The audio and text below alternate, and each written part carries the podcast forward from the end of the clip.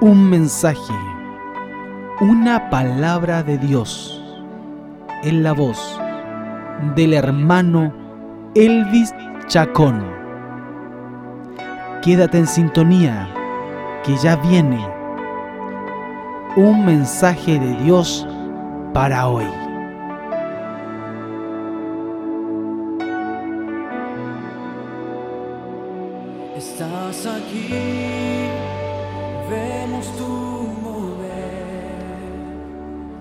A todos mis hermanos, Dios los bendiga a cada uno de ustedes con las más ricas bendiciones.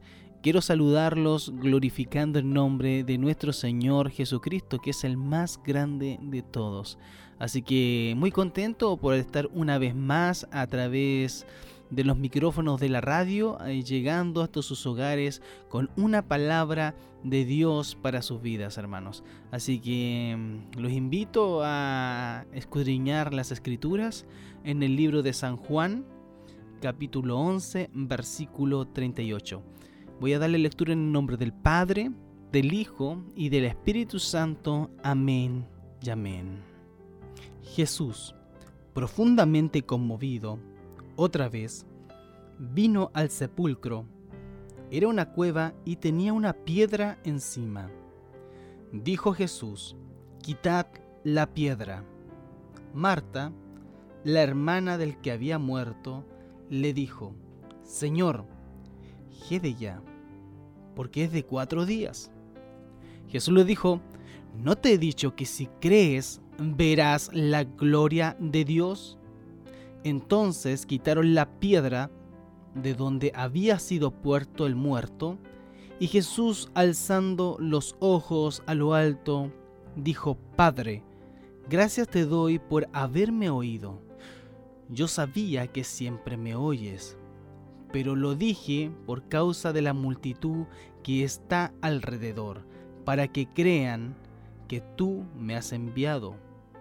Y habiendo dicho esto, clamó a gran voz, Lázaro, ven fuera.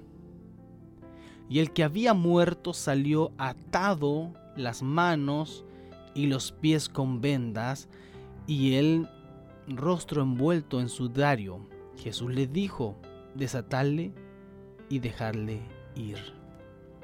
Gracias te doy por tu amor, por tu misericordia, por permitirnos una vez más, Señor amado, estar predicando de tu palabra, estar llevando hasta los hogares este mensaje, este pancito de vida para cada hermano que no tiene la posibilidad de poder asistir a su iglesia. Te doy gracias, Señor, por ese amor infinito. Padre, te doy gracias por tu bendición y por todo lo que tú estás haciendo. Bendice a cada uno de nuestros hermanos que trabajan en esta radio para que sean bendecidos grandemente. Todo esto te lo pedimos en el nombre del Padre, del Hijo y del Espíritu Santo. Amén y amén. Qué hermosa la palabra de Dios, hermanos. Qué hermoso el momento que Dios nos entrega a través de su palabra y, y, darnos a conocer este milagro tan maravilloso que nuestro Señor Jesucristo hizo. Fue uno de los milagros que Jesús quiso resaltar y quiso darle notoriedad, ya que Jesús no solamente esperó que pasaran cuatro días a que el cuerpo jeda, sino que también retrasó, no fue acudir inmediatamente a la solicitud de sus amigos, en este caso que eran Marta y María. No, no recurrió inmediatamente, sino que dejó pasar un tiempo hasta que Lázaro muere y desde ese momento, cuando Lázaro muere, emprenden su camino a, a Betania a ver a Lázaro que ya había fallecido. Cuando llegan a ese lugar ya han transcurrido cuatro días o sea, desde que el momento que muere Lázaro hasta que llega transcurrieron cuatro días. El cuerpo ya empezaba a, eh, a expendir olores. Y Jesús hizo tan notorio esto que nadie podía dudar de la muerte de Lázaro. Aparte, estaba envuelto en sudario, estaba envuelto, atado de las manos y de los pies, y en su rostro tenía un sudario. Además, habían puesto una, una piedra pesada encima como sello diciendo aquí yace Lázaro muerto y no se levanta más. Pero llegó Jesús, transformó todo y cambió todo. Amén. ¿Cuánto le dan glorias a Dios? Porque cuando llega Jesús a nuestras vidas, cuando llega Dios a tu corazón, cambia y transforma todo. Y lo que estaba muerto, lo que parecía que no tenía vida, Jesús se encarga de darle vida. Amén. Qué tremenda la palabra del Señor. Qué tremendo es cuando uno clama por un milagro y cuando estás en la necesidad llega el milagro anhelado a tu vida. Y tú me dirás, hermano, ¿qué es un milagro? Un milagro te puedo decir que es la intervención divina de Dios en nuestra vida cotidiana. ¿Qué quiere decir esto? Que mientras yo vivo una vida cotidiana, mientras yo estoy viviendo mi vida normalmente, ocurren sucesos que nosotros no podemos solucionar con nuestra fuerza. Y ahí es necesario que Dios intervenga y la intervención de Dios siempre trae sanidades inexplicables. Que los médicos dicen, pero ¿cómo es posible? Está desahuciado de muerte y ahora está con vida. Y eso es lo que hace Dios cuando vas en, tu automóvil y donde, en un accidente donde tú deberías haber muerto, sales ileso. Esa es la intervención divina de Dios. Cuando tú, tienes, eh, tú, tú estás endeudado, no tienes cómo pagar, estás sin trabajo y de la noche a la mañana se te abre una puerta de trabajo. Esa es una intervención de Dios es una intervención divina, porque recordemos que Dios está en un, ámbito sobrenatural eh, y nosotros estamos en un ámbito natural. Y cuando Dios sale de ese ámbito sobrenatural para interactuar con este, en este mundo terrenal, se ocurre lo que le llamamos los milagros. Amén, hermosa la palabra y cómo Dios interactúa con sus hijos. Amén, gloria a Dios. Como podemos recordar, hermanos, también, Jesús estaba con sus discípulos y Lázaro se enferma. Inmediatamente las hermanas de Lázaro mandan a llamar a Jesús, porque mm, de una u otra forma ellos se conocían y envían inmediatamente un mensajero a mandar a buscar a Jesús y decir, el que, el que tú amas, el amigo que tú amas está enfermo de muerte. Y cuando recibe esta información Jesús, Jesús dice, bueno, no es una enfermedad, no es, no es de muerte, sino es para que la gloria de Dios se manifieste. Jesús estaba dando a conocer a su discípulo que a través de este gran milagro la gloria de Dios se iba a manifestar con claridad a todos aquellos que aún habían dudas en su corazón, este milagro iba a dar a conocer que Él era la resurrección y la vida. E incluso va a haber un diálogo con Marta donde Jesús le clara que Él es la resurrección y la vida. Una vez que mm, sucede esto, Jesús eh, va caminando con sus discípulos y, la muerte de, Lázaro es señalada a través de Dios, porque Él es Dios, Dios lo sabe todo. Y es en ese momento cuando Jesús decide regresar a Betania. Ese caminar desde que Jesús sabe que Lázaro se ha quedado dormido o ha muerto, transcurren cuatro días. Pero no sabemos con exactitud cuántos días se demoró Jesús o cuántos días demoró desde que Jesús se le avisó a través de este mensajero que mm, Lázaro estaba muy enfermo, mientras agonizó, cuántos días agonizó Lázaro hasta el día de su muerte. No, no, sabemos esa información, pero me imagino que fueron varios días. Me imagino que fue una, fue una eternidad para Marta y María. Yo no sé cuántas personas hoy día están orando, están pidiendo una respuesta al Señor y el Señor se ha tardado en su respuesta. Imagínate a Marta y María, están todos los días a la orilla de la ciudad, alzando sus vistas hacia el horizonte a ver si pueden ver la silueta de nuestro Señor Jesucristo acercándose a la ciudad. Todos los días esperando mientras su hermano agonizaba, las mujeres aún tenían esa fe. Mientras Lázaro agonizaba, las mujeres todavía tenían la fe de ver la silueta de nuestro Señor Jesucristo acercándose a Betania. Pero lamentablemente para ella no sucedió así. ¿Y cuántos de nosotros hoy día estamos orando por una sanidad? Estamos orando para que mi esposo, para que tu esposo salga del alcohol, para que tu hijo salga de las drogas, para que vuelva tu esposa a tu, a tu hogar. ¿Cuántos están orando para que su matrimonio no se disuelva?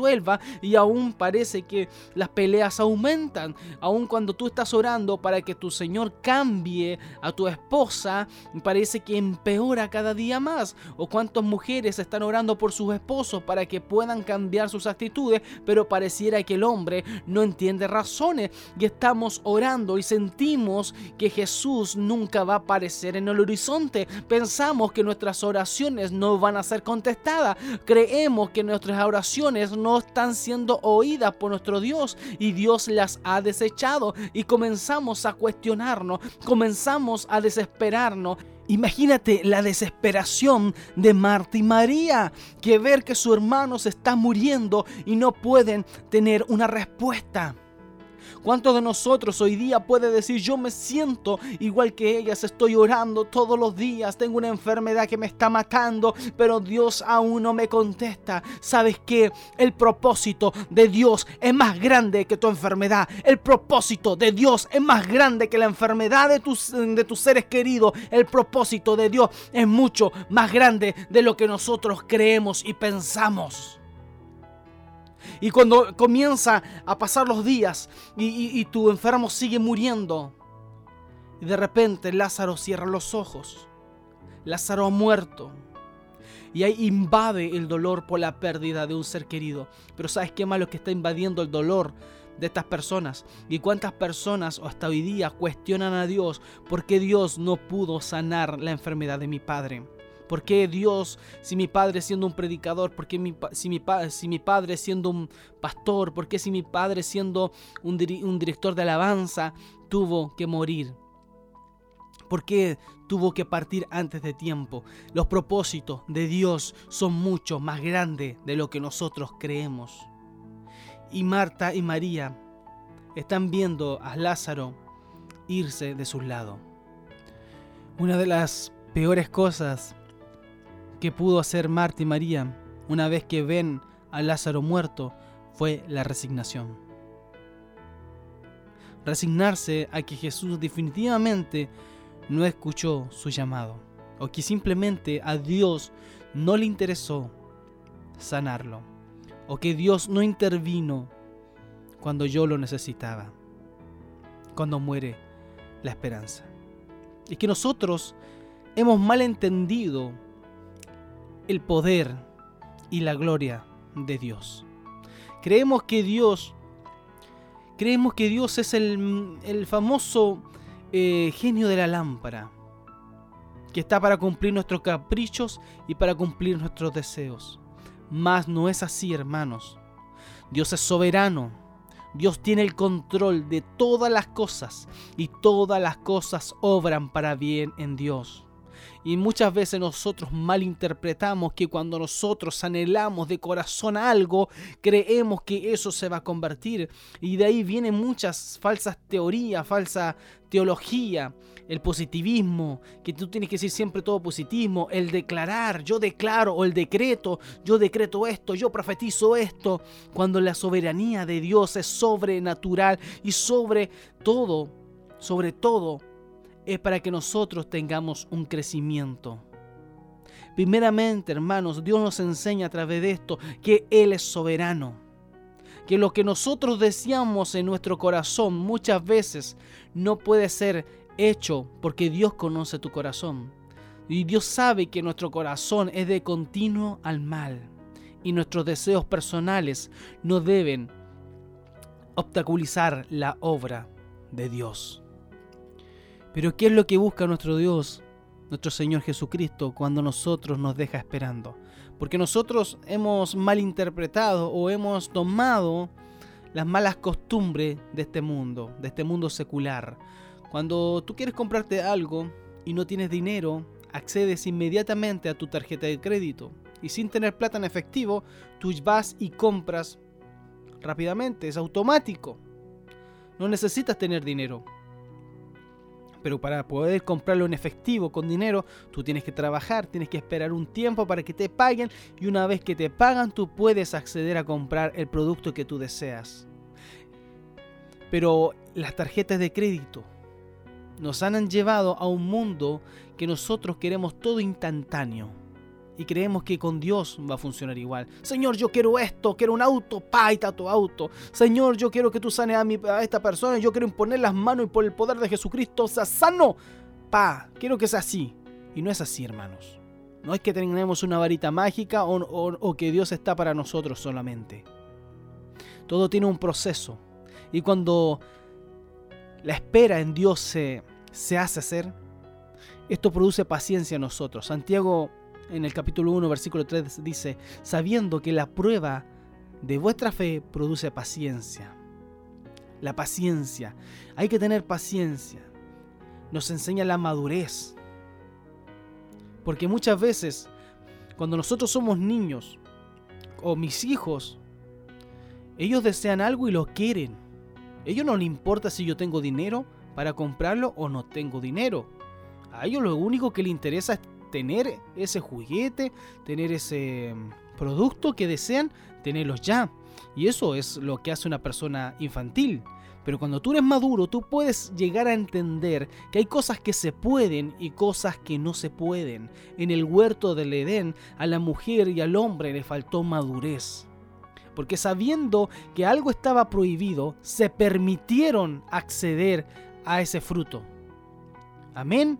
Entonces, en la espera de una oración, a que no llega tu milagro, a que Dios no te responde, es para que te produzca paciencia, madurez, fidelidad.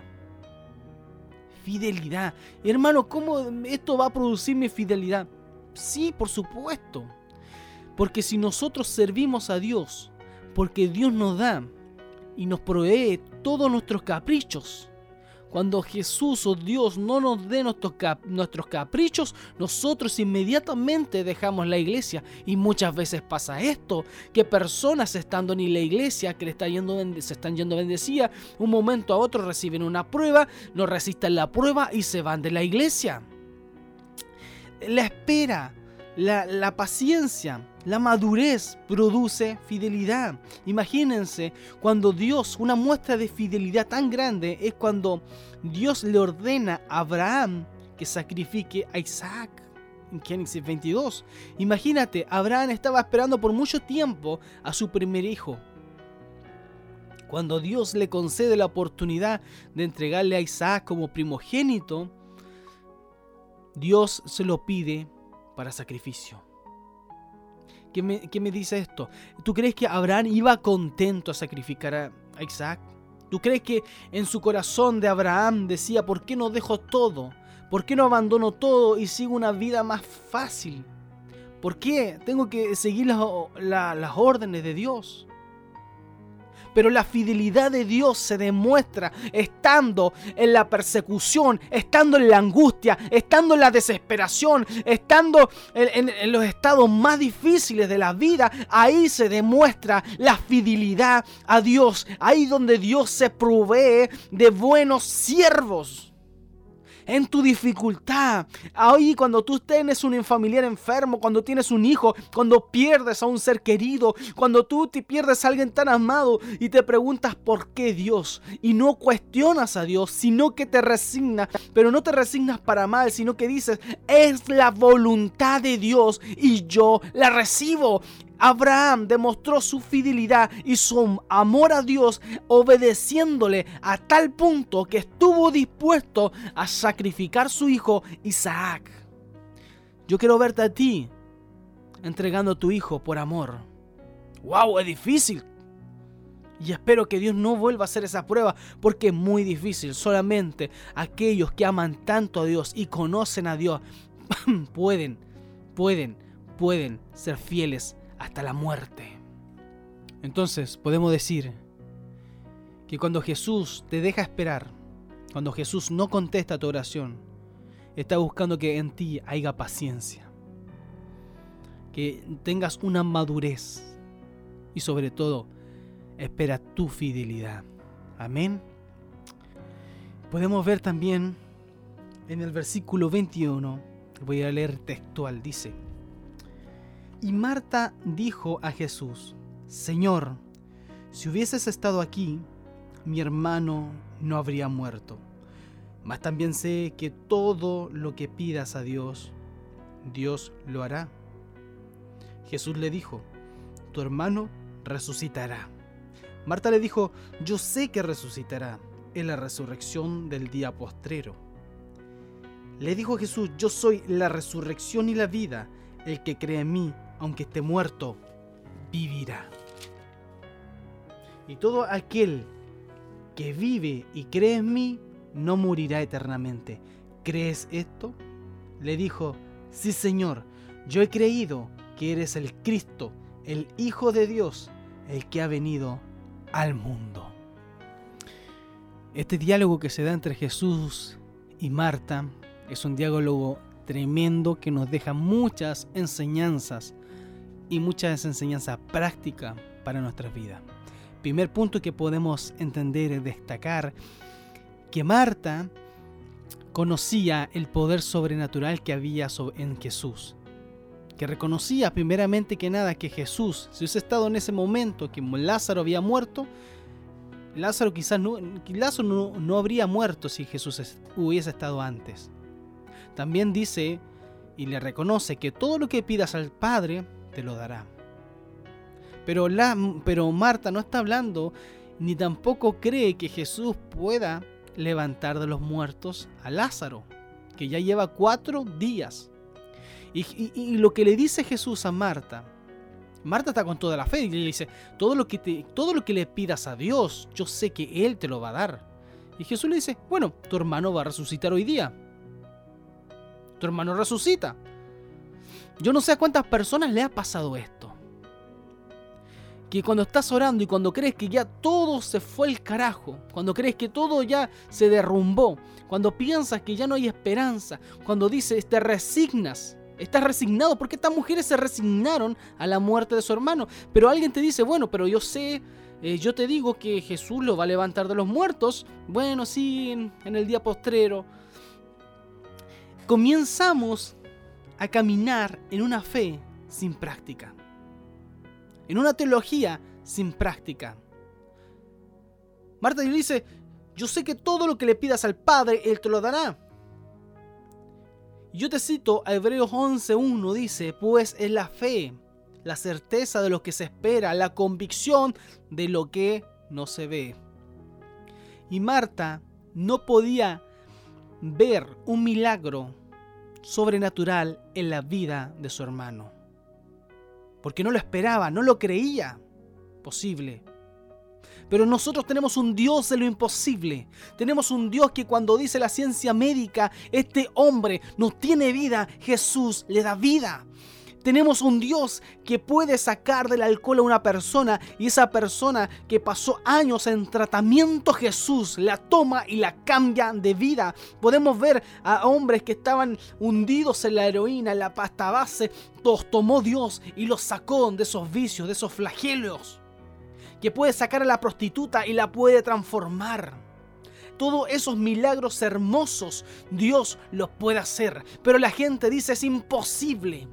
Es imposible que Dios pueda hacer esto con esta gente. Entonces, la gente a qué recurre? La gente recurre a los espiritistas, recurren a los machi, recurren a las brujerías, recurren a esos lugares porque no creen que Dios tiene el poder de hacer las obras, recurren a los políticos. Y, y lo que necesita la gente no es a más políticos no es más policías en las calles. Necesitan a Cristo en su corazón. Necesitan a Dios que transforma los corazones de los seres humanos y los transforma en nueva criatura. No necesitamos más gente que me diga lo que tengo que hacer, sino que necesitamos un Dios que gobierne la vida de los seres humanos. Necesitamos un Dios que nos pueda transformar y dar vida y darla en abundancia.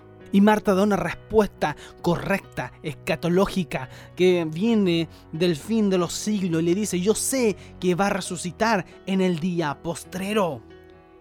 Yo sé que va a resucitar en el día postrero. Una respuesta teológica muy, pero muy acertada. Pero te has dado cuenta que muchas personas que se dicen conocer las escrituras no siguen a Dios. Muchas personas que dicen yo, que conocen las escrituras y te citan las escrituras, pero no tienen un encuentro real con Dios.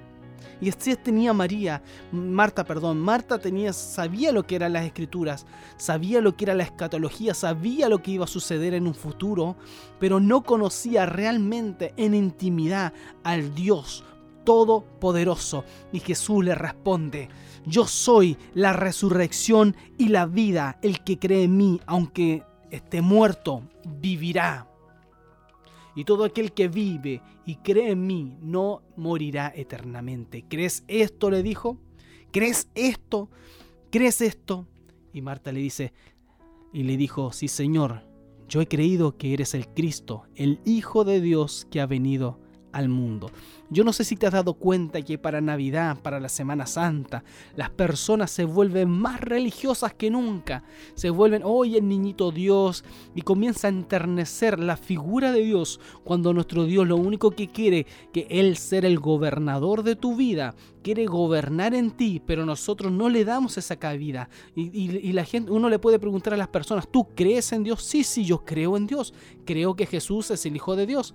¿Y por qué entonces no le sigues? ¿Por qué no permites que Jesús forme parte de ti? ¿Por qué no permites que Cristo transforme tu corazón? Y la gente dice, bueno, yo creo en Dios, pero a mi manera.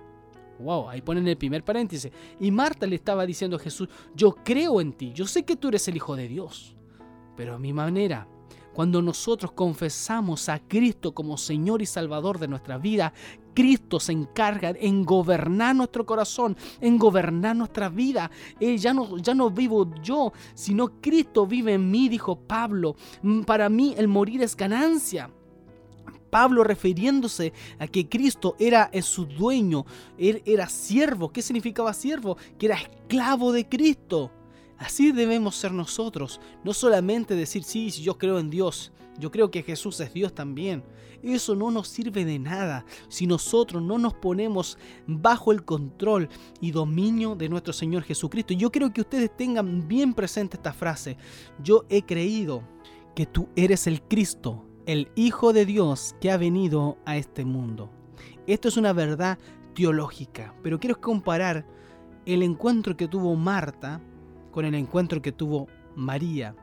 Al ver que Jesús estaba en ese lugar conversando con Marta, María se levanta del lugar donde estaba con todos los judíos que estaban llorando y va corriendo a Jesús. Y ella postrándose a sus pies, postrándose a los pies de Jesús, le replicó lo mismo que le dijo Marta, si hubiese llegado antes mi hermano no estaría muerto, nuevamente reconociendo el poder de Dios. Pero Marta, pero María, ella toma su silencio.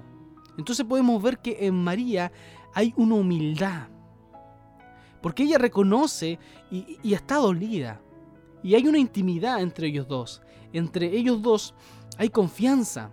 Y ella le, le, muestra su descontento. Señor, si hubieses llegado antes, pero ella reconoce el poder y la soberanía de Dios. Hasta ahí llega. No continúa replicando nada. Más Jesús, viendo que los judíos que venían con María estaban llorando, María a los pies de Jesús, humillada, sumisa, llorando de igual forma, Jesús pregunta, ¿a dónde le pusieron? María inmediatamente le dice, ven, ven mi Señor, síguenos. La obediencia y la sumisión que hubo María al reconocer a Jesús. Y si ustedes se dan cuenta en este, en este pasaje bíblico que habemos de leer con el encuentro de María, no hay ninguna discusión teológica. No estamos hablando de teología ni tampoco de escatología, sino que estamos viendo a una mujer que está dolida, que está humillada, pero aún así sigue las órdenes de su Dios. Y Jesús al ver todo esto, al ver a María llorando, a Marta llorando, a todos los que estaban alrededor llorando, Jesús se conmovió. Y dice la palabra de Dios que Jesús lloró. Y muchos de los que estaban alrededor de ellos dijeron los judíos, mirad cómo le amaba. Y algunos de ellos dijeron, ¿No podía este que abrió los ojos al ciego haber hecho también que Lázaro no muriera?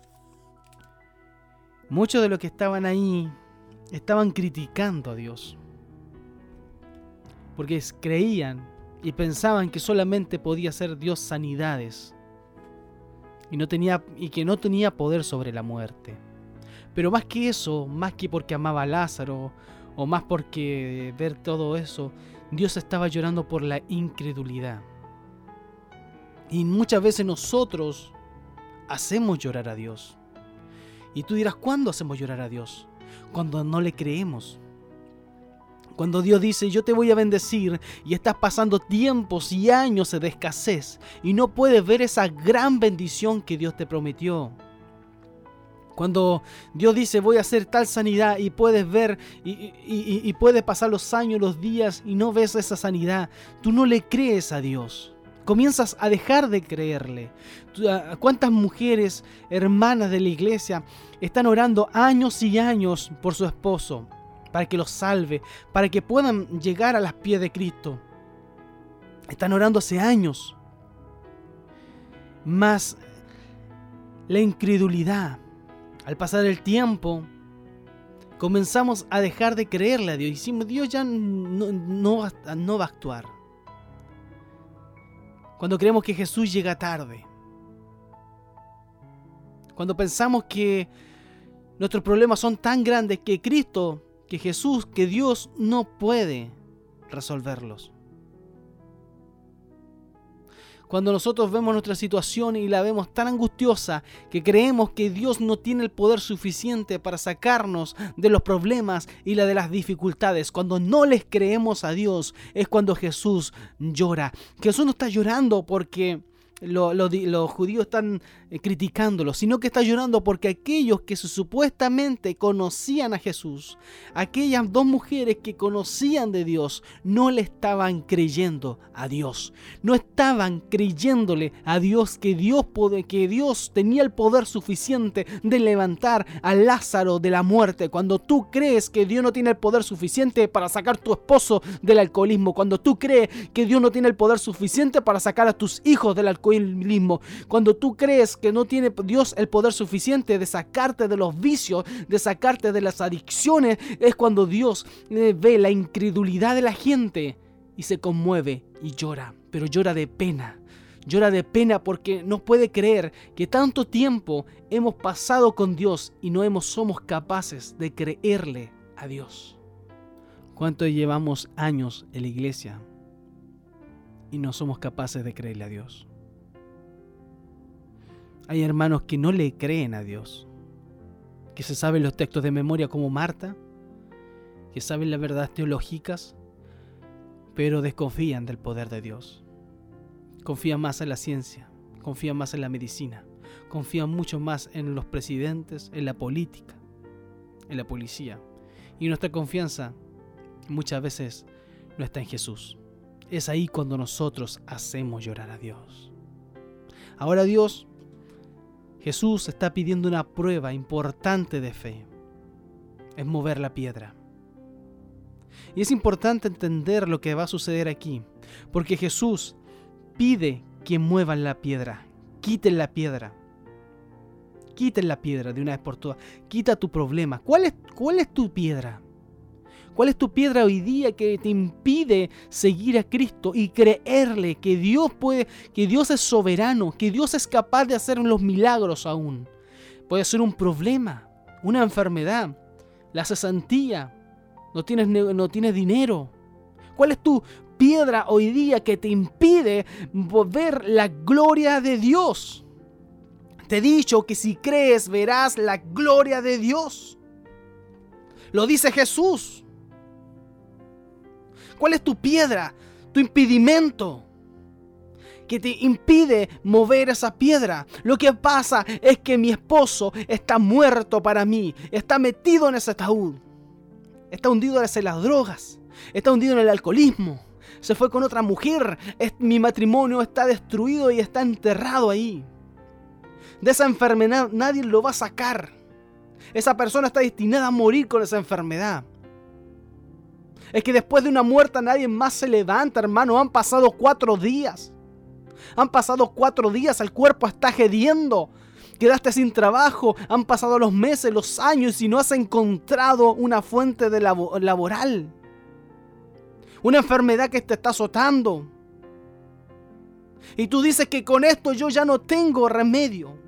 Esto ya no, ya, ya nadie más me supera. Incluso la muerte te hace gracia. Un suicidio para ti es una solución.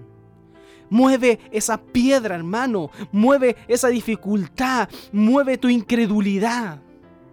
Con lo que tú dices, no, que yo ya estuve orando demasiado y nunca nadie me contestó. Y Dios nunca me contestó. Es momento que hoy día muevas la piedra. Y comiences a mirar el blanco perfecto que es Jesucristo. Has pasado por el tiempo necesario. Ahora es necesario creerle a Dios ya eres suficientemente maduro, ya tienes suficiente paciencia. Es momento de creerle a Dios la, y ser fieles a Dios. Es momento de mover la piedra. Y cuando Jesús le pide que mueva la piedra, aquella persona que le habló a Jesús diciendo que tú eres el Cristo, el Hijo de Dios, le dice, el cuerpo está gediendo, ya no hay solución. ¿Tú eres una Marta? ¿Tú estás diciéndole que tu problema ya no tiene solución? Hoy día te estoy hablando a través de este micrófono diciéndote, Cristo es la solución para tu vida. Cristo es la solución para tu problema. Quita la piedra. Si estás con Jesús, nada es imposible para Dios.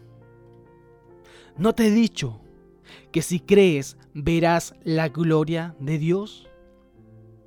¿Cuántos de ustedes necesitan esta palabra? ¿Cuántos de ustedes necesitan atesorar esta palabra? No te he dicho que si crees verás la gloria de Dios. Muchos hermanos necesitan este mensaje. Muchos hoy día que te dicen yo, yo no tengo esperanzas. Ya no tengo eh, lugar, mi casa no va a salir. Lo que tú estés pidiendo hoy día, hermanos, Continúa orando al Señor. Continúa clamando y quita la piedra, quita esa incredulidad de tu vida. Porque Dios, porque si quitas esa incredulidad, verás la gloria de Dios. Y las personas quitaron esa piedra. Y, Jesús dijo, Padre, gracias doy por haberme oído. Yo sabía que siempre me oyes, pero lo dije para que esta multitud que está alrededor, para que crean que tú me has enviado. Y habiendo dicho esto, clamó a gran voz, Lázaro, ven fuera. Y el que había muerto salió atado de las manos y en los pies con venda y en su rostro envuelto en un sudario. Y Jesús dijo, desatadle y dejadle ir. Jesús primeramente ora a, a, Dios Padre para decirle que todo lo que él sabía lo que Dios iba a hacer. Dios no estaba sorprendido. Y esto también quiere decir que Dios no estaba llorando por la muerte de Lázaro, porque Dios sabía lo que el Padre y a través de él iba a hacer. Lo hizo para que todos los que estaban alrededor de Jesús puedan ver que realmente Él era el Hijo de Dios, el enviado de Dios. Tremendo lo que hace Dios. Cuando tú, cuando tú mueves la piedra, cuando tú mueves esa piedra, verás la gloria de Dios y vas a ver que realmente Jesucristo es el Hijo de Dios. Ven, sal fuera todo lo que tú has tenido enterrado, todos tus sueños, todos tus eh, anhelos, tus problemas, tus necesidades. Cuando tú le crees a Dios, Dios va a contestar a su tiempo, a su debido tiempo. Y, y no contestará cuando es necesario. Pero es necesario que nosotros podamos entender que Dios es soberano sobre todo lo que hay. Y sobre todo que al final del día al final de tu jornada Jesús va a decir, Lázaro, san fuera, aquel que estaba muerto va a estar vivo. Aquel que pensaban que la ciencia médica desahuciaban, Dios le da vida. Aquellos que pensaban que tú ibas a morir hundido en la droga, Dios te saca de la droga para gloria y honra de nuestro Dios Todopoderoso. Amén. Vamos a orar por todos nuestros hermanos y dar gracias a Dios por esta palabra que nos ha dado. Padre mío que estás en el cielo, te damos gracias, primeramente que nada por tu amor, por tu misericordia, por permitirme estar una vez más al aire a través de esta radio. Te quiero dar, pedir por cada uno de los oyentes que ha estado y que si hay alguna necesidad en su corazón, alguna eh, enfermedad, pidiéndote que si tienes misericordia de nosotros, puedas hacer conforme a su corazón, sanarlos, Padre pero principalmente la mayor sanidad que podemos tener para nuestra alma es la salvación. Y si hay alguien que no te conoce, que pueda recibir a Cristo en tu corazón a través de este mensaje. Le pedimos al Espíritu Santo que seas cubriéndonos con su amor infinito. Todo esto te lo quiero pedir en el nombre del Padre, del Hijo y del Espíritu Santo. Amén y amén. Amén. Gloria a Dios a todos mis hermanos y damos gracias una vez más a esta radio que nos permite salir al aire a través de su emisora. Así que Dios me los bendiga y los vemos hasta la próxima, mis queridos hermanos. Esperando que haya sido de bendición la palabra de Dios expuesta por nuestro hermano Elvi Chacón. Queremos invitarte a que nos sigas sintonizando en esta misma emisora. Quédate en compañía de la programación de tu radio que te bendice con música y palabra Levanta tu mirada ahora. No estés triste.